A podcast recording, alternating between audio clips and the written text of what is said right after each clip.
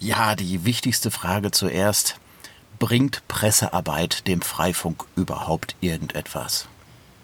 Und die Antwort ist, nö. Den Eindruck hat man nicht. Doch indirekt schon. Doch das definitiv schon. Eine Grundstimmung können Sie damit ein bisschen erzeugen. Was Sie damit nicht schaffen, ist, dass wirklich jemand um die Ecke kommt und sagt, ach, ich hätte jetzt ganz gerne auch einen Freifunkrouter, weil ich habe da was gelesen. Aber auf, auf Dauer betrachtet, wenn, wenn man es auf mehrere Jahre sieht, ist regelmäßig mal ein Beitrag in der örtlichen Tageszeitung durchaus ein gutes Konzept, um eine Grundstimmung zu machen und das Freifunkkonzept auch immer wieder mal neu zu erklären. Kann auch richtig Spaß machen, wenn Sie da Lust dran haben. Ich erzähle Ihnen mal was dazu.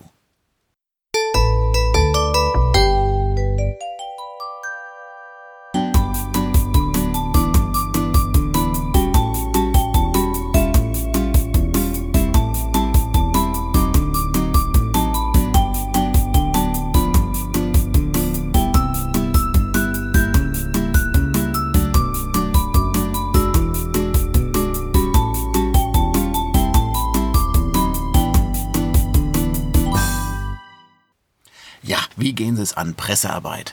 Ist eine ganz simple Sache. Suchen Sie den persönlichen Kontakt zum Redakteur Ihrer Tageszeitung bei Ihnen um die Ecke.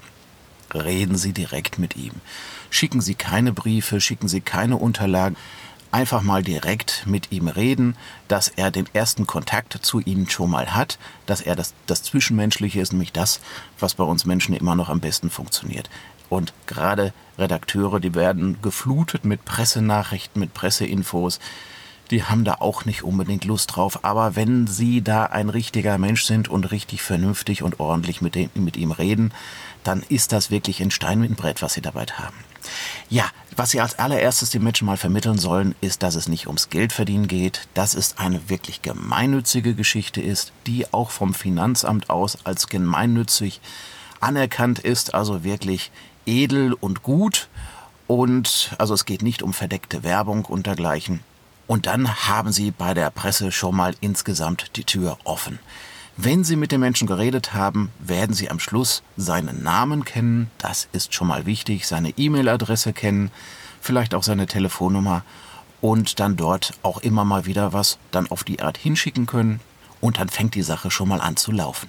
Die Leser der Tageszeitungen heutzutage sind über 50, meist noch viel älter. Und die sind vom Alter her jetzt nicht unbedingt immer die aktivsten Mitmenschen, die wir so haben. Sie können also nicht wirklich davon erwarten, dass die wirklich zu Hause von der Couch aufspringen und sagen, Ju, ich bin jetzt mit dabei. Kann schon mal passieren, schöne Sache. Aber wenn Sie darauf warten, werden Sie enttäuscht werden.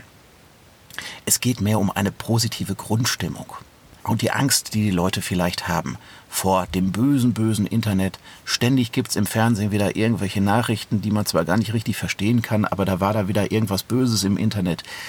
Ja, da so ein bisschen Abhilfe zu schaffen und dem ganzen Thema auch ein Gesicht zu geben. Das mit dem Gesicht ist tatsächlich auch wieder so eine Sache. Also dem Endverbraucher, dem Menschen da draußen, einen Ansprechpartner zu präsentieren, wo man hingehen kann, den man vielleicht anrufen kann, e-mailen kann, der vielleicht in ihrem Geschäft in der Innenstadt sitzt, falls sich das denn machen lässt. Da einen Ansprechpartner zu präsentieren, wäre schon mal gut. Was auch gut wäre, wäre eine Vertrauensperson zu etablieren an der Stelle. Irgendjemand, der schon mal so ein bisschen bekannt ist vielleicht in der Stadt und wo bekannt ist, dass es sich nicht um den örtlichen Drogenabhängigen handelt, sondern irgendwo jemand, dem man auch vertrauen kann, wenn man 60 Jahre und älter ist, obwohl das Internet ja eine böse Sache ist, eine Vertrauensperson, dass der Mensch das darstellt. Das ist eine zweite Idee, die ich Ihnen erzählen möchte. Und diese zwei Sachen zu transportieren, das wäre schon mal gut. Dass Sie regelmäßig mal was Neues in die Zeitung hineintransportieren. Ich habe mir damals so vorgenommen, einmal im Monat einen Artikel zu erzeugen, was ich dann am Schluss dann doch wieder nicht geschafft habe. Aber so diese Schlagzahl anzustreben, ist eine super Idee. Nicht zu sehr zu nerven. Wenn Sie merken, dass Sie den Redakteur nerven, dann lassen Sie mal für zwei Monate in Ruhe und dann schicken sie wieder was hin.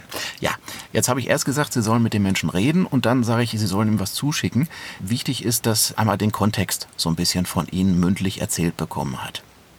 Viele Tageszeitungen heutzutage sind hoffnungslos personell unterbesetzt und die Redakteure müssen irgendwie immer alles und immer alles mit der heißen Nadel. Und es ihnen ein bisschen vorzukauen, ist heutzutage leider in vielen Redaktionen eine gute Idee. Vor zehn Jahren noch hätten sie da damit den, den Redakteur fast ein bisschen beleidigt und sagten auch nach dem Motto, ich kann mir meine Berichte schon selber schreiben, da brauchst du das nicht. Aber wenn sie es ihm inhaltlich ein kleines bisschen vorgekaut schon mal schreiben, dann macht er da seinen eigenen Bericht draus, der dann sich natürlich ganz anders liest, aber damit helfen sie ihm schon mal ein Stück weit in die Schuhe und sie klauen ihm schon mal keine Zeit für sinnlose Recherche, indem sie es ihm im Vorhinein schon mal kurzerhand geben. Das am besten per E-Mail, das geht schon. Genauso wie auch Fotos. Redakteure mögen immer am liebsten Fotos und sind aber dann meistens auch nicht in der Lage, selber aus der Redaktion rauszukommen zum Fototermin und dann dort selber ein Foto zu schießen. Hört man jedenfalls immer wieder, hängt ein bisschen, ist bei jeder Lokalredaktion ein bisschen anders. Die einen möchten unbedingt selber Fotos schießen, die anderen haben da einfach nicht die Zeit dafür, müssen so ein bisschen antesten das Ganze und den Menschen vielleicht schon Fotomaterial dazugeben. Das heißt, dass sie das Foto schießen. Die Fotos sind da immer so ein bisschen seltsam, wie ich finde, und auf Dauer auch langweilig. Also ich habe schon so viele Fotos gesehen, wo dann da mehrere Leute nebeneinander stehen. Einer hält einen Freifunkrouter in die Kamera hinein. Und ja, das ist dann das passende Foto davon. Schöne Sache, aber wenn es sich immer und immer wiederholt, ist es ja vielleicht auch langweilig. Also denken Sie vielleicht auch mal um etwas andere Fotogeschichte nach, wie man das Bild vielleicht ein bisschen geschickter machen kann, dass es nicht auf Dauer langweilig wird. Und noch einen ganz wichtigen Tipp. Sollten Sie einmal feststellen, dass der Redakteur da irgendwas falsch geschrieben hat, dann tun Sie sich selber einen Gefallen und lassen Sie den Menschen in Ruhe. Rein rechtlich gesehen und vom Berufsethos her des Redakteurs steht ihnen dann eine Richtigstellung zu, die man machen könnte, ist für den Redakteur selber schwer irritierend, sorgt nicht gerade für seine eigene Karriere, wenn sowas ist. Also wenn Sie Fehler feststellen, dass da etwas Falsches geschrieben ist, könnten Sie theoretisch auf die Korrektur des Fehlers bestehen, aber tun Sie sich selber einen Gefallen und lassen Sie das. Hm? Der nächste Bericht wird wieder besser werden. Man muss an der Stelle ein bisschen schmerzfrei sein. Manche Sachen müssen die Redakteure halt auch mit der heißen Nadel stricken und da müssen sie als Leser oder als wissender Freifunker halt auch ein bisschen Sportsgeist mitbringen. Ja, was könnte man denn berichten? Ne? Also regelmäßig was Neues. Ne? Wenn zum Beispiel der Bahnhof mal komplett mit Freifunk bespielt wurde, dass man wirklich überall am Bahnsteig Freifunk auch wirklich erhält, wäre zum Beispiel so ein Thema. Oder sehr spektakulär mit sehr spektakulären Fotos ist, wenn zum Beispiel auf dem Kirchturm ein Freifunkrouter installiert wird, der dann runterstrahlt auf die Gläubigen und auf der Straße. Ist egal. Jedenfalls, jede Nachricht ist eine gute Nachricht, wenn es denn mal was Neues gibt. Oder was bei uns mal ein Thema war, ein großer Internetprovider war umgefallen. Es gab kein Internet von diesem Internetprovider, jetzt mal für einen halben Tag. Die Freifunkrouter hat das bei uns in unserem Städtchen nicht groß irritiert. Die haben einfach intern die eigenen Routings verändert und haben den Verkehr dann dort so weitergeleitet, dass er über andere Provider, die noch verfügbar waren, den Traffic losgeworden sind. Ein Freifunker kratzt sich für diese Routing-Fähigkeit eigentlich noch nicht mal hinterm Ohr, weil das ist alles irgendwie ziemlich normal. Dafür meschen wir ja den Geräte auch dort, wo es möglich ist. Und das ist an der Stelle ja auch wirklich eine geniale Geschichte. Aber man kann es den Menschen da draußen mal ruhig erklären und erzählen, dass einfach so ein Internetausfall aufgefangen wurde vollautomatisch. Einfach nur so. Auch das ist eine News.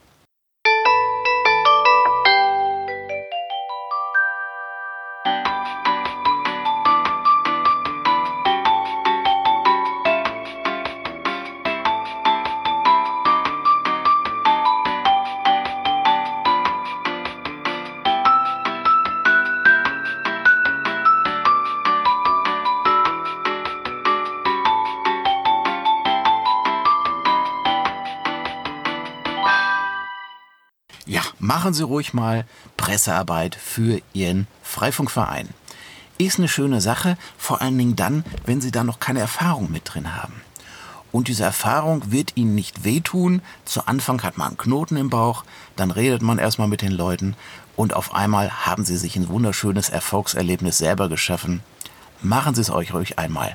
Pressearbeit ist auch vom beruflichen her eine der Sachen, die man vielleicht auch selber noch gebrauchen kann. Bei Freifunk können Sie es straffrei, unkompliziert, einfach so machen, denn Freifunk ist gemeinnützig. Wenn man es den Leuten erklärt, hat, machen die einen sofort alle Türen auf, da passiert nichts Böses. Viel Spaß dabei. Wenn Sie mögen, können Sie mir eine E-Mail schreiben. info at astrich.de Bis dann.